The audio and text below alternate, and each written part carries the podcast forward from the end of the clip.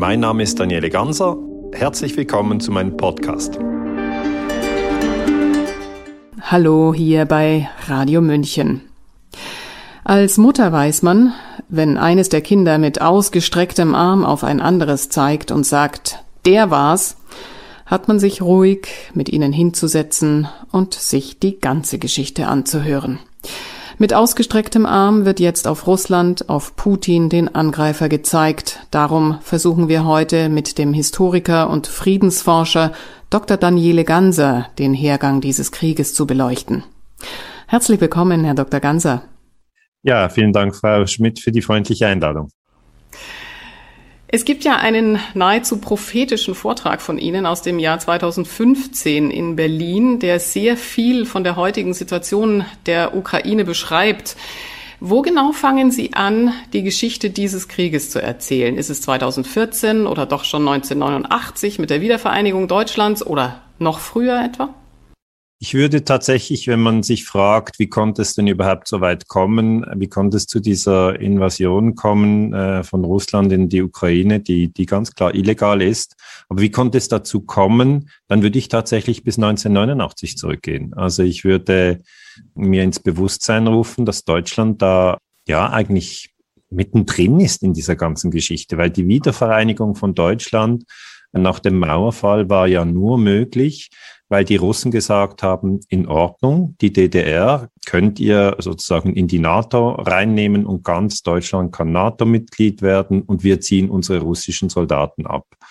Das war damals eigentlich die Entwicklung, gerade die jüngeren Zuhörer wissen das vielleicht nicht mehr, aber das war sehr wichtig, dass Gorbatschow damals gesagt hat, wir können das so machen und darum würde ich tatsächlich so weit zurückgehen. Mhm. Oskar Lafontaine hat in seiner letzten Rede im saarländischen Parlament gesagt, der Oligarchenkapitalismus führt zum Krieg. Man kann jetzt ganz sicher sowohl vom Westen als auch von Russland auch geostrategische Interessen hinter diesem Konflikt ausmachen. Einfach um mal einen Überblick zu bekommen, unter welchen Gesichtspunkten gehen Sie denn an so einen Konflikt ran? Welche dieser vielen unterschiedlichen materiellen, aber natürlich auch immateriellen Interessen begutachten Sie denn für Ihre Einschätzung? Also ich bleibe natürlich sehr stark auf dieser Zeitachse. Natürlich ist es wahr, dass Geld immer eine Rolle spielt in jedem Konflikt. Es werden jetzt auch die Rüstungsausgaben wieder überall raufgefahren. Das heißt, die Rüstungskonzerne profitieren schon jetzt vom Krieg.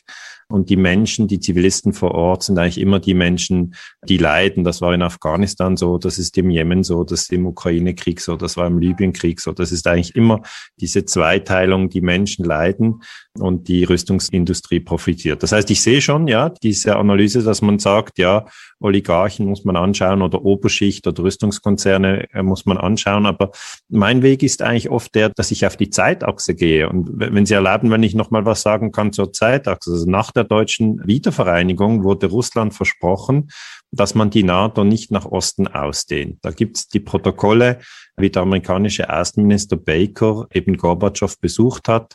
Und dann hat er diesen berühmten Satz, diese kurze Aussage, not an inch, also keinen Zentimeter werde man dann die NATO weiter ausdehnen. Und dieses Versprechen wurde eben gebrochen. Das will man hier im Westen nicht hören. Es gibt immer wieder auch Zeitungsartikel, die sagen, nein, dieses Versprechen hat es nie gegeben und so weiter. Aber da bin ich ganz sicher, es hat dieses Versprechen gegeben.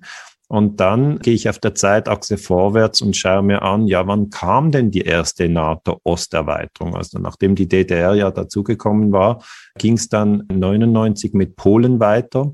Polen, Ungarn, Tschechei kamen dazu. Und das hat die Russen schon sehr verärgert, weil 99 hat sich auch die NATO verändert. Die NATO hat immer gesagt, sie würde nie ein anderes Land angreifen. Aber dann hat die NATO 99 Serbien bombardiert. Das war auch illegal hat man heute vergessen. Heute sagt man, und man sagt das richtig, die Invasion von Russland in der Ukraine ist illegal, weil kein Land soll in ein anderes Land einmarschieren. Aber 1999, ja, hat Schröder und Fischer und Clinton, äh, die haben zusammen Serbien bombardiert. Also das verdrängt man gerne, aber es war so. Und die Russen haben das natürlich beobachtet. Und dann auf der Zeitachse gehe ich weiter und sage 2004 kam dann der nächste Schritt der NATO-Osterweiterung. Da was war äh, Estland, Lettland, Litauen, Rumänien, Bulgarien. Wer sich das auf der Karte mal anschaut, sieht, dass die NATO immer näher Richtung Russland rückt. Und 2008 war dann eigentlich der entscheidende Moment, als Präsident Bush, der amerikanische Präsident, gesagt hat, wir wollen auch noch die Ukraine reinholen in die NATO. Mhm. Und dann haben viele Beobachter haben gewarnt und gesagt, das, das solltet ihr nicht tun und das kann zu Krieg führen. Also Bill Burns, das ist der heutige CIA-Direktor, war damals Botschafter der USA in Moskau und der hat gesagt, damit würde man einen rohen Nerv, Zitat, einen rohen Nerv der Russen berühren, wenn man die Ukraine versucht, in die NATO reinzuziehen, aber Präsident Bush hat es nicht gekümmert. Das heißt, man hat hier wirklich gezünselt und Sie haben am Anfang so gut über diese zwei Kinder gesprochen, oder? Wenn ein Kind sagt, ja, der war's, dann muss man mit beiden Kindern sprechen und dann wird man herausfinden, dass jeder Konflikt hat eine Vorgeschichte. Das wissen wir als Menschen. Auch Ehekonflikte haben eine Vorgeschichte oder Arbeitskonflikte. Es gibt keinen Konflikt ohne Vorgeschichte. Und ja, es ist eine lange Liste, aber wenn ich noch darf, 2014 gab es dann einen Putsch in der Ukraine. Und nach diesem Putsch, meiner Meinung nach ein Putsch, den Victoria Newland organisiert hat, also eine Mitarbeiterin von Präsident Obama, also ein amerikanischer Putsch, meiner Meinung nach, nach diesem Putsch hat sich eben der Osten der Ukraine, Donbass hat sich abgespalten und hat gesagt, wir folgen dieser Putschregierung nicht. Und die Krim hat sich abgespalten und zu Russland gesellt. Und dann gab es acht Jahre Bürgerkrieg mit 14.000 Toten. Und das ist eben auch etwas, wo ich wirklich sagen muss, wie kann es denn sein, dass wir in den letzten Jahren praktisch nie über den Krieg in der Ukraine gesprochen haben. Klar, es war ein Bürgerkrieg, aber trotzdem 14.000 Tote, das ist nicht nichts. Und jetzt plötzlich wird der Eindruck vermittelt, dass der Krieg erst am 24. Februar angefangen hat. Also, ja. also, also Sie sehen, ich lege alles auf die Zeitachse und schaue mir an, was ist wann passiert. Mhm, mhm. Also ich würde natürlich gerne noch auf die einzelnen Teile eingehen, die Sie jetzt schon im groben genannt haben. Jetzt nochmal zu der NATO-Osterweiterung. Jetzt dreht sich das Rad der Geschichte ja natürlich aber auch weiter. Viele Länder sind eben beigetreten und Sie formulieren das so, als wären das quasi Annexionen gewesen. Waren es nicht doch freie Entscheidungen, Zutrittsgesuche? Da müssten wir jetzt wahrscheinlich auf die einzelnen Länder eingehen, aber gibt es da nicht auch die Seite der Länder, die eben sich westlich orientieren, schlicht und ergreifend? Ja, ja, nee, da haben Sie völlig recht. Also Polen wollte in die NATO. Das war jetzt nicht so, dass man die, die Polen da reinprügeln musste, sondern Polen hat sich natürlich gedacht, wenn wir in die NATO hineinkommen, dann werden unsere Sicherheitsinteressen wahrgenommen. Also das sagen Sie völlig recht. Jedes Land hat grundsätzlich die Freiheit zu entscheiden, will ich in eine internationale Organisation oder will ich das nicht. Also ich bin jetzt hier in der Schweiz und Sie sind in Deutschland und die Schweiz zum Beispiel ist nicht Mitglied der Europäischen Union.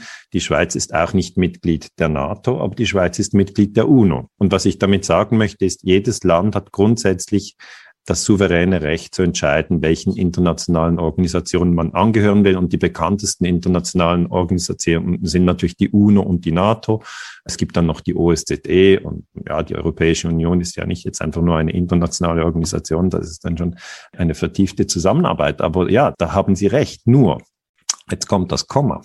Also wenn natürlich sich zwei Supermächte gegenüberstehen und die USA und Russland sind zwei Supermächte, dann kommt dieses Prinzip, dass es Einflusszonen gibt. Ich möchte vielleicht daran erinnern, dass 1962 in Kuba kam es zu einer Konfrontation zwischen den USA und Russland. Das war damals die Kuba-Krise. Einige können sich vielleicht noch erinnern oder vielleicht aus dem Schulunterricht daran erinnern. Damals hat die Sowjetunion Atomraketen auf Kuba aufgestellt. Das war natürlich nicht Putin, weil er war gar nicht an der Macht, sondern das war Khrushchev. Und in den USA war auch nicht Präsident Biden an der Macht, sondern das war Kennedy. Also da hatten wir schon diese Konstellation damals Kennedy gegen Khrushchev, jetzt Biden gegen Putin. Aber Damals haben die USA ganz ähnlich reagiert wie jetzt die Russen. Sie haben nämlich gesagt, Kuba liegt in unserer Einflusssphäre und wir wollen das nicht. Das heißt, ihr müsst eure Raketen wieder abziehen. Und das ist genau das gleiche Verhalten, das wir jetzt bei Russland sehen. Die Russen sehen, mit der NATO-Osterweiterung können natürlich die Amerikaner jetzt zum Beispiel in Rumänien Angriffswaffen aufstellen und dann sagen, das sind Verteidigungswaffen, aber das sind dann doch auch Waffen, von denen man Raketen abschießen kann, die sehr schnell sozusagen Moskau erreichen. Und sehr schnell heißt in zehn Minuten. Und das Gleiche ist eben, als die Russen in Kuba dann sozusagen diese Waffen aufgestellt haben, haben die Amerikaner auch gesagt, die wollen wir hier nicht. Und Kennedy hat damals eine Seeblockade gemacht. Das heißt, ein, ein Ring von Schiffen um Kuba aufgestellt. Und die Angst war damals groß, dass es zu einem direkten Nuklearkrieg kommt weil ja, es waren auch U-Boote, russische U-Boote waren im Atlantik, die Amerikaner haben ihre Bomber in die Luft gebracht, schon mit Atombomben an, an Bord. Und Kuba, wenn ich das so offen sagen darf, Herr Schmidt, hatte gar nichts zu sagen. Also überhaupt nichts. Und das ist dann eine Ebene der Supermächte, wo entschieden wird, okay, was machen wir? Am Schluss, das ist ja die gute Nachricht, wurde das ohne Atomkrieg gelöst, sondern Khrushchev hat gesagt, ich ziehe die Atomraketen wieder ab. Und Kennedy hat gesagt, im Gegenzug wird er die amerikanischen Atomraketen aus der Türkei abziehen, die dort schon früher installiert wurden. Das heißt, die Krise, und das sage ich auch immer, man muss unbedingt hoffnungsvoll bleiben, dass eigentlich Washington und Moskau kein Interesse haben an einer direkten Konfrontation. Mhm. Sie hatten auch vorhin schon die Krim angesprochen. Viel zu wenig äh, wurde uns ja von diesen lang anhaltenden Auseinandersetzungen auch in den Volksrepubliken Luhansk und Donetsk berichtet. Können Sie uns für die Gebiete und die Menschen dort noch mal ein bisschen intensivere Einschätzung geben?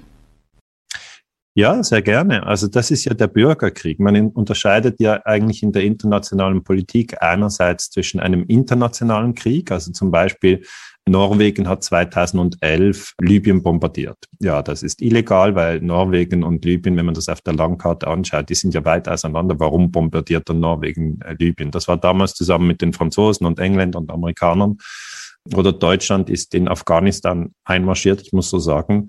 Das ist auch illegal. Man sollte keine Soldaten in ein anderes Land schicken. Das sind internationale Konflikte, wo Soldaten sozusagen in einem anderen Land sind. Und Putin hat jetzt russische Soldaten in die Ukraine geschickt. Das ist ein internationaler Konflikt und das ist illegal.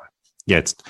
Die andere Sache mit dem Bürgerkrieg, das ist zwischen 2014 und 2022. Da schießen Ukrainer auf Ukrainer. Das ist es hört sich vielleicht komisch an, aber das ist tatsächlich nicht illegal, weil das UNO-Gewaltverbot ist ein Prinzip, das nur eigentlich zwischenstaatliche Kriege verbietet. Also zum Beispiel, wenn ich es nochmal ganz einfach erklären kann, als die USA den Irak angegriffen haben 2003, ist das ja ein klar zwischenstaatlicher Konflikt. Die USA auf der einen Seite, der Irak auf der anderen Seite. Das war Präsident Bush und Tony Blair, britischer Premierminister. Das ist illegal weil das UNO-Gewaltverbot sagt, alle Mitgliedstaaten unterlassen in ihren internationalen Beziehungen jede Androhung oder Anwendung von Gewalt. Zitat Ende.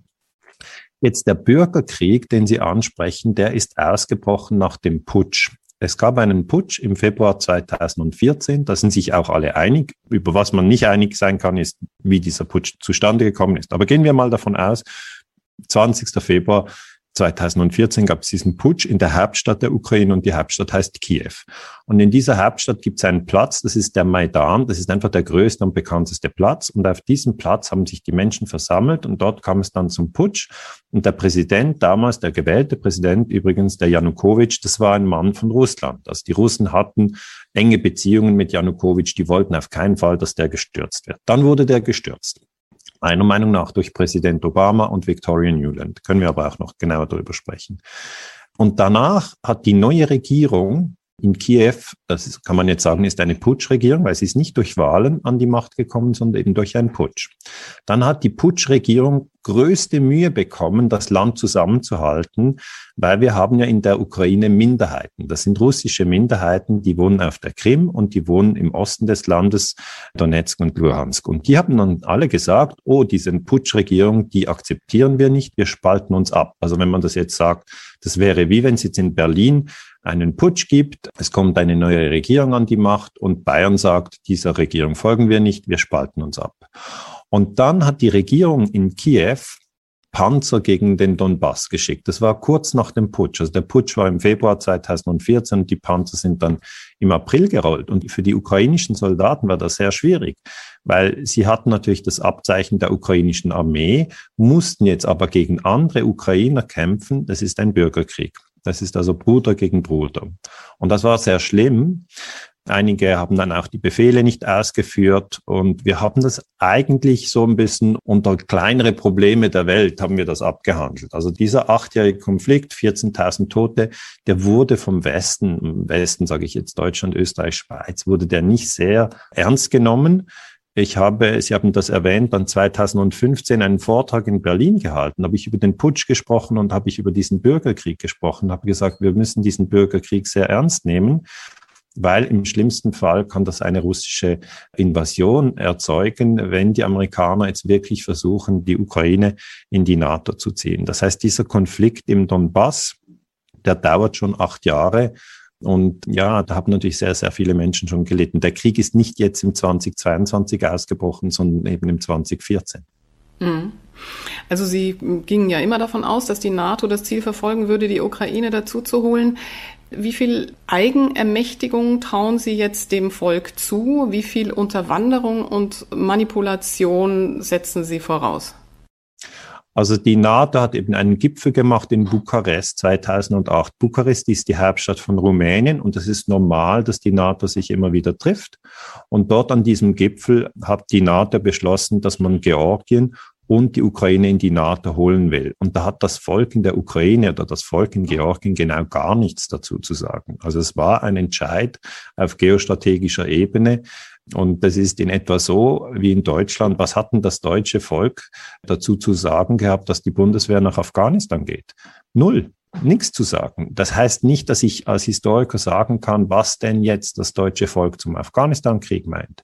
Ich kann auch nicht genau sagen, was das Volk in der Ukraine zum NATO-Beitritt meint. Ein Teil des Volkes hätte vielleicht sehr gerne einen NATO-Beitritt. Ein anderer Teil hätte das nicht unbedingt gerne. Also es kommt halt sehr darauf an, welchen Teil man anschaut in der Ukraine.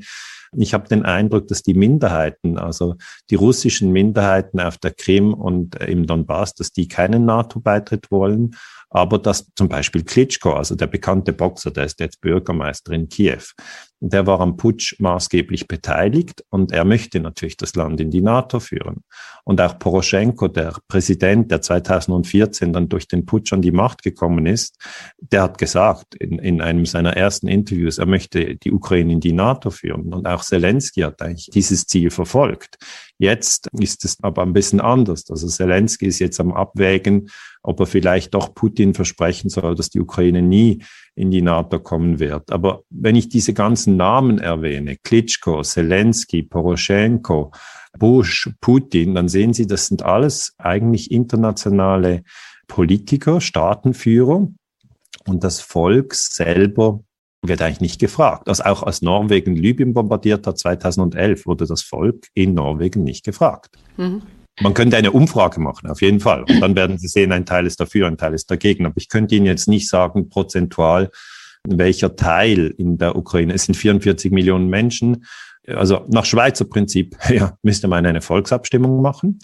Wollen Sie in die NATO oder wollen Sie nicht? Eine solche Volksabstimmung hat es nicht gegeben. In der Schweiz hatten wir immer wieder Abstimmungen, wollt ihr in die UNO? Ja, und da hat die Schweiz sehr lange gezögert, bis man überhaupt in die UNO kam. Man hat mehrmals darüber abgestimmt, mehrmals Nein gesagt.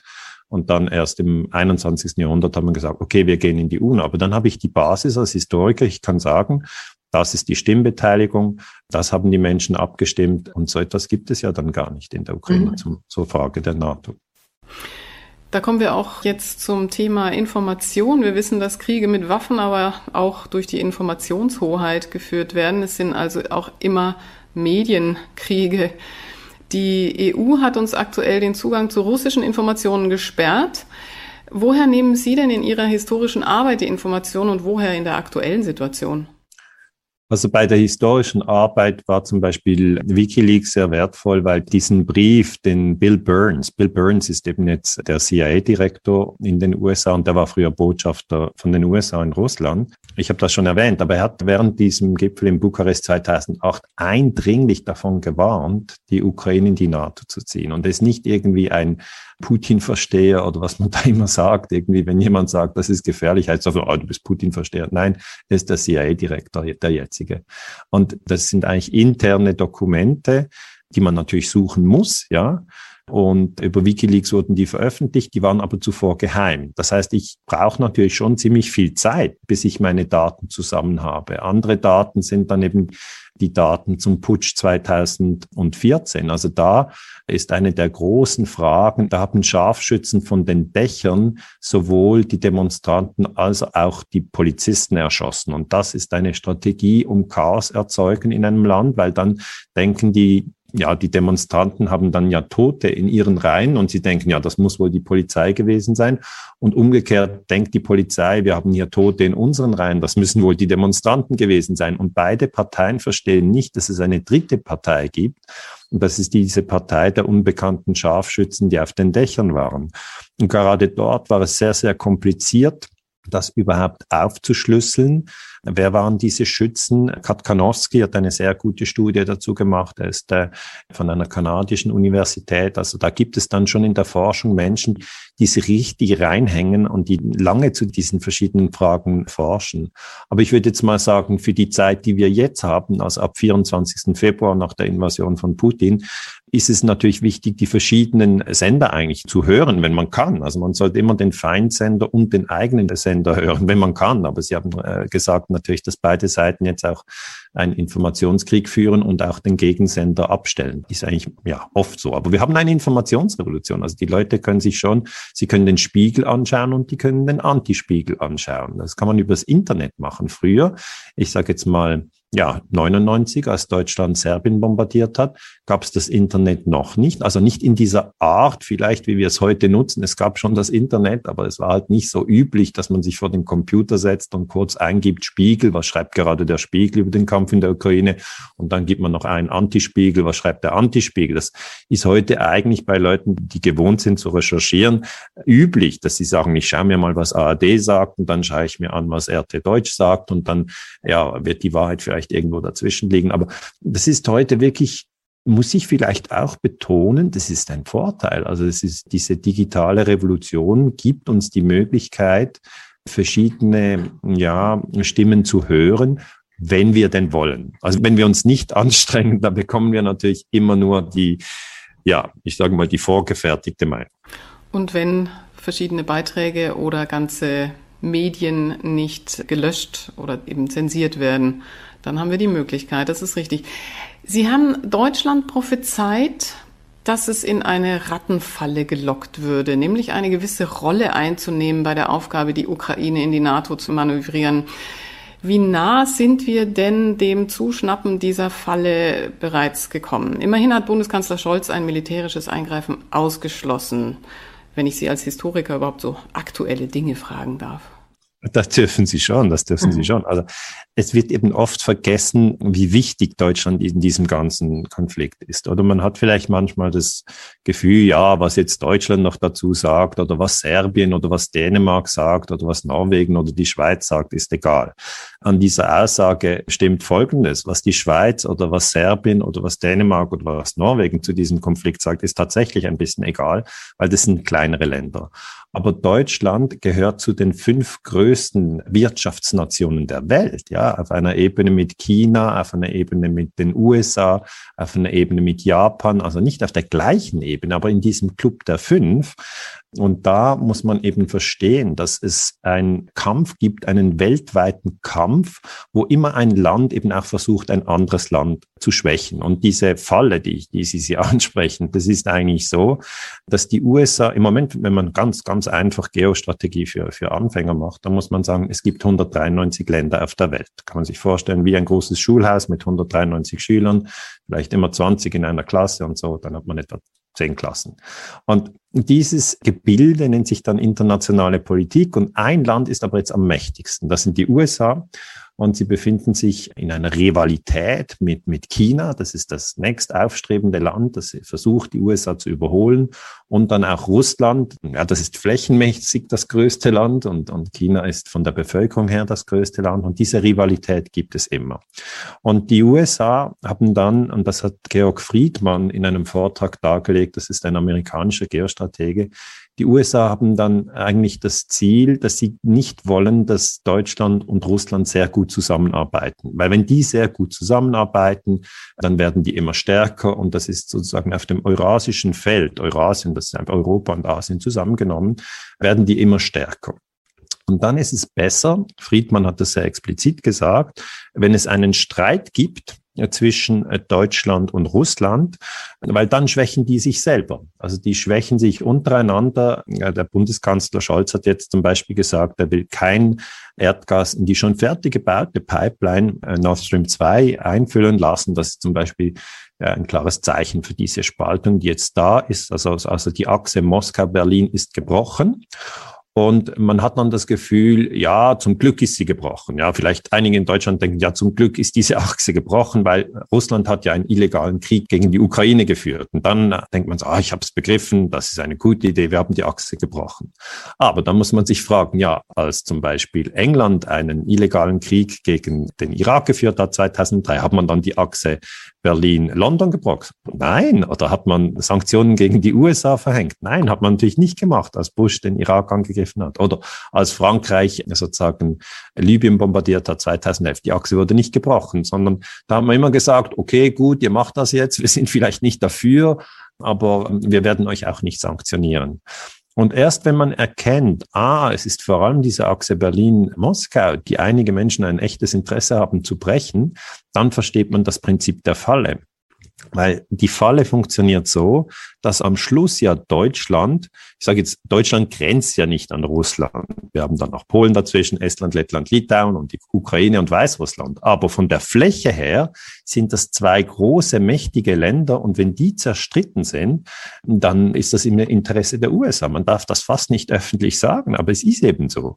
Und was jetzt eigentlich alles passiert, dass jetzt Biden sagt, okay, Deutschland muss die Rüstungsausgaben von 50 Milliarden pro Jahr auf 70 Milliarden erhöhen. Das diese sogenannten zwei Prozent vom BIP. Aber Deutschland hat eben so ein riesengroßes BIP, dass hier jetzt im Moment einfach Milliarden in Richtung Rüstung fließen.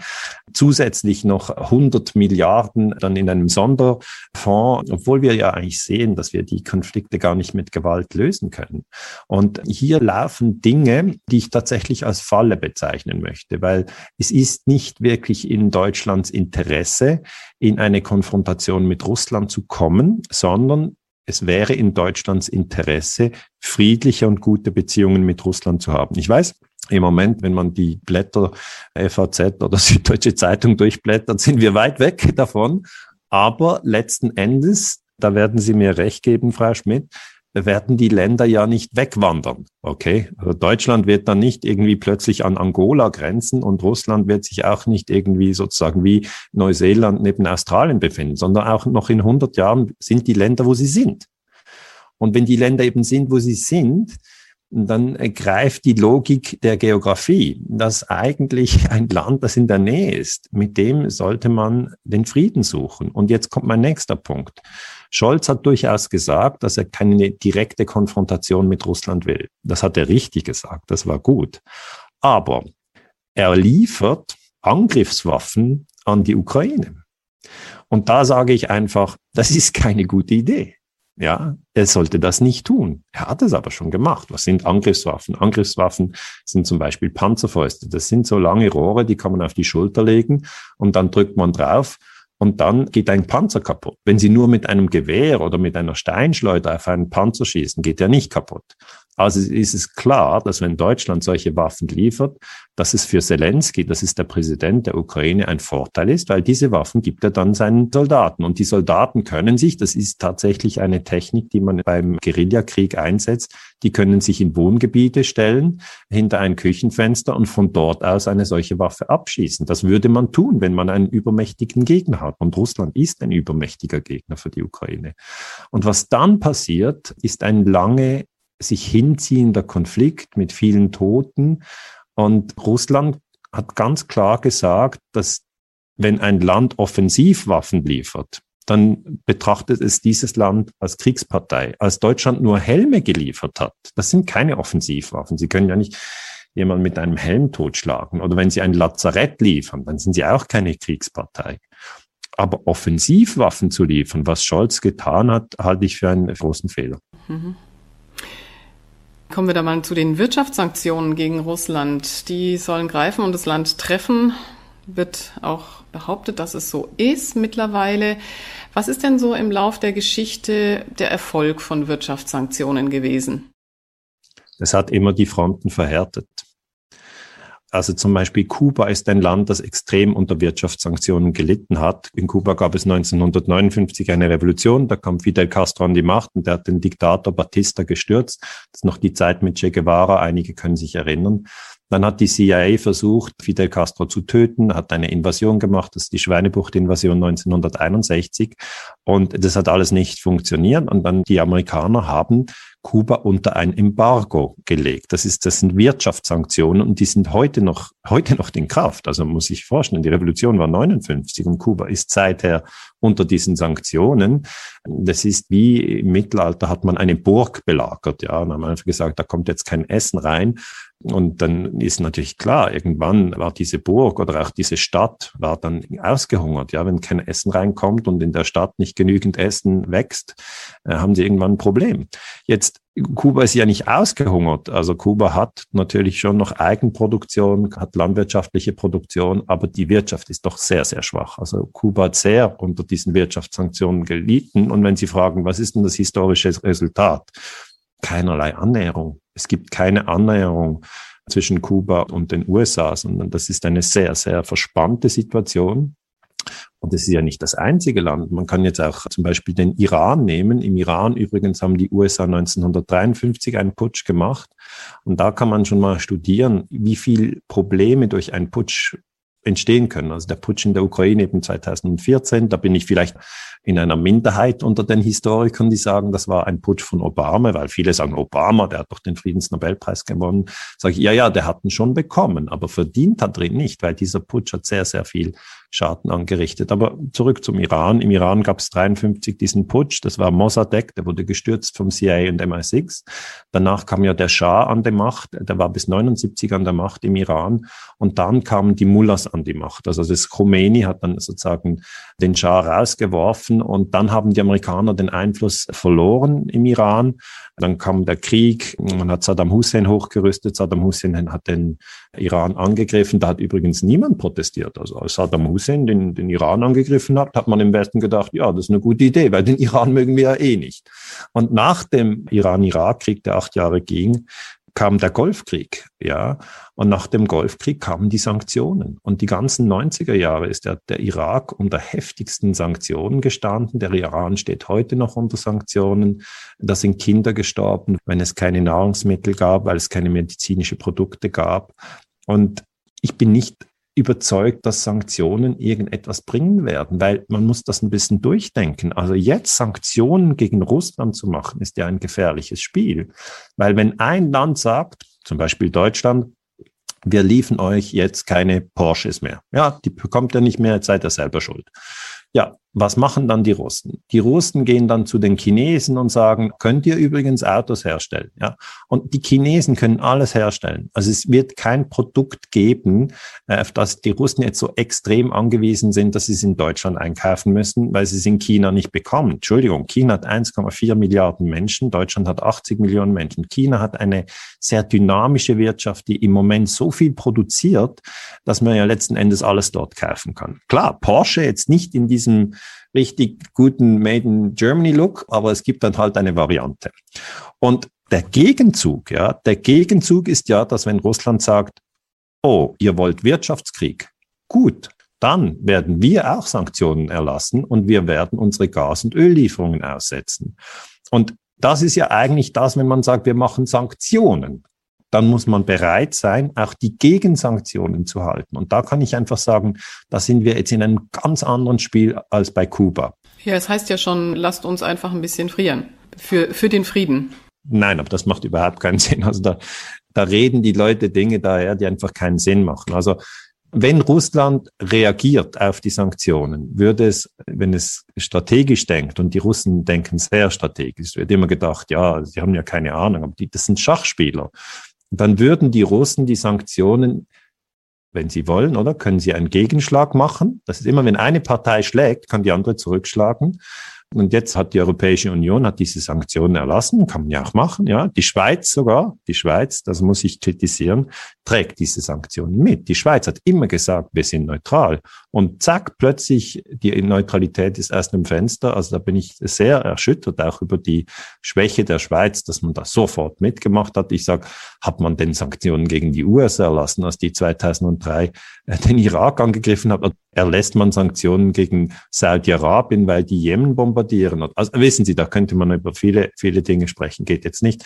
Aber ich möchte einfach sagen, wenn die Russen sich sozusagen genügend provoziert fühlen, ja, dann warten sie bis im November und dann ist der Moment, wo man Öl und Gas abstellen kann, ohne Vorwarnung. Und das schlägt sofort ein in Westeuropa.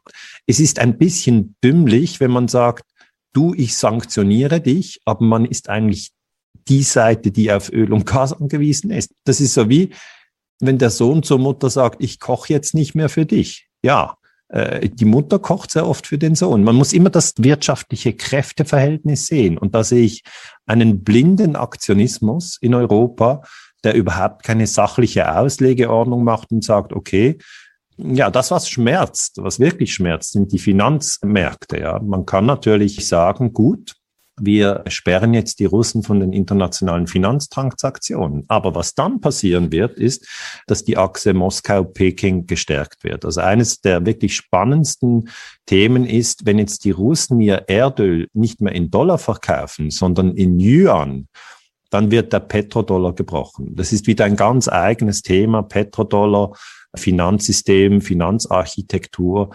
Aber das ist sehr, sehr interessant und man muss vielleicht zur Kenntnis nehmen, dass am 4. Februar 2022 Xi Jinping, das ist der Präsident von China, sich zusammen mit Putin hingestellt hat. Das war die Eröffnung der Olympischen Winterspiele, ja, in Peking. Das war also 20 Tage bevor der Einmarsch der Russen in der Ukraine stattfand.